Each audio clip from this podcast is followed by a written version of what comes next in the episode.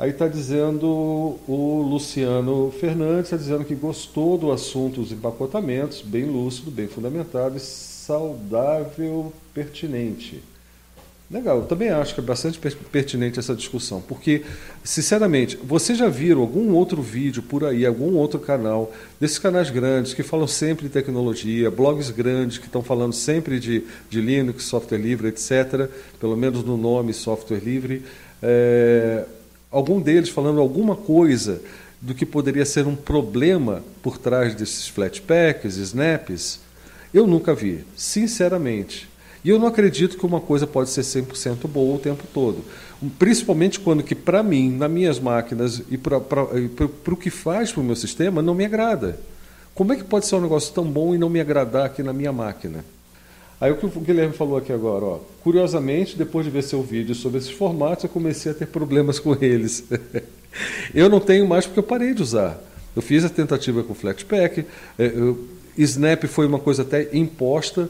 Eu, eu instalei um negócio no, no, no, Ubuntu Studio outro dia, faz tempo que eu não uso o Ubuntu Studio, mas eu instalei um negócio lá, não lembro o que, que era, pelo apt e o negócio era um, era um Snap. Como é que pode um negócio desse? Tá? É, Flatpak é, tem um runtime, tem a, como é que fala? Tem um serviço ali rodando e tal. Tem coisas que vai, vai mexendo aos pouquinhos assim na máquina da gente e muda o comportamento dela e, e realmente não me agrada. Tá? Aí você vê a lojinha de, do, do, dessas lojinhas aí que, que fornece tanto os pacotes tradicionais, flatpaks, snaps, enfim. Tá? Você chega lá, tem três, quatro versões de um empacotamento desses qualquer, e nenhuma delas, por exemplo, não tem nem a ver nem com o upstream. Qual é que você escolhe? É, cadê o que eu chamo de curadoria? Cadê aquele homem no meio que é a, o mantenedor do pacote? O que está dizendo aqui? O negócio é compilar, rapaz. Sinceramente, eu acho compilar uma coisa ótima. Tá? É difícil de, administrar depois, a, a gerenciar a, as atualizações e tudo mais. É, nem tanto, mas dá um trabalhinho, né?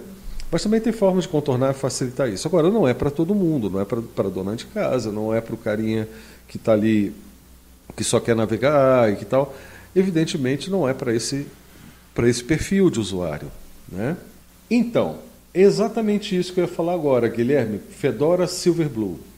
Os pacotes Flatpak empacotados no repositório do Fedora, eles, só, eles passam pelo mesmo controle de qualidade, pelo mesmo rigor da, da, da, da criação dos pacotes tradicionais. Tá? E, então, aquele repositório padrão Fedora, ele está ali e funciona muito bem. Pelo menos nesse ponto do, da minha lista de problemas, né, pelo menos nesse ponto, eles estão fazendo o trabalho como deve ser feito. É totalmente diferente de você sair pegando flatpak por aí, em qualquer lugar, entendeu? Direto no upstream. Ou, ou numa, numa lojinha que você não conhece. Se, se você pegar numa loja do Ubuntu um Snap, você corre riscos.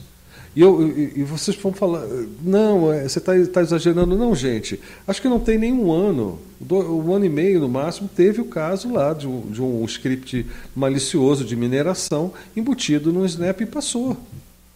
Qual é o critério? Se eles mudaram depois, ótimo, que ótimo que mudaram. Mas também estão misturando o apt com o Snap para forçar a barra. Isso não é legal. Tá? Então, nesse ponto, o Fedora está de parabéns, tá? porque esse pelo menos nesse aspecto, eles estão fazendo certo. Agora, quanto aos outros problemas, a gente já não sabe. Por quê? Apesar de ser padrão também o, o, o empacotamento do Fedora, ele, você pode facilmente, porque as ferramentas são as mesmas de qualquer sistema, né, você pode facilmente colocar um outro repositório ali, uma outra hub, tá? um flat hub da vida. Entendeu? É, e, e quem faz a curadoria disso? Qual é a garantia? Sinceramente, eu não confio ainda. Teria que mudar muito a forma como é feita para eu confiar. E esse é apenas um dos problemas que eu, que eu considero.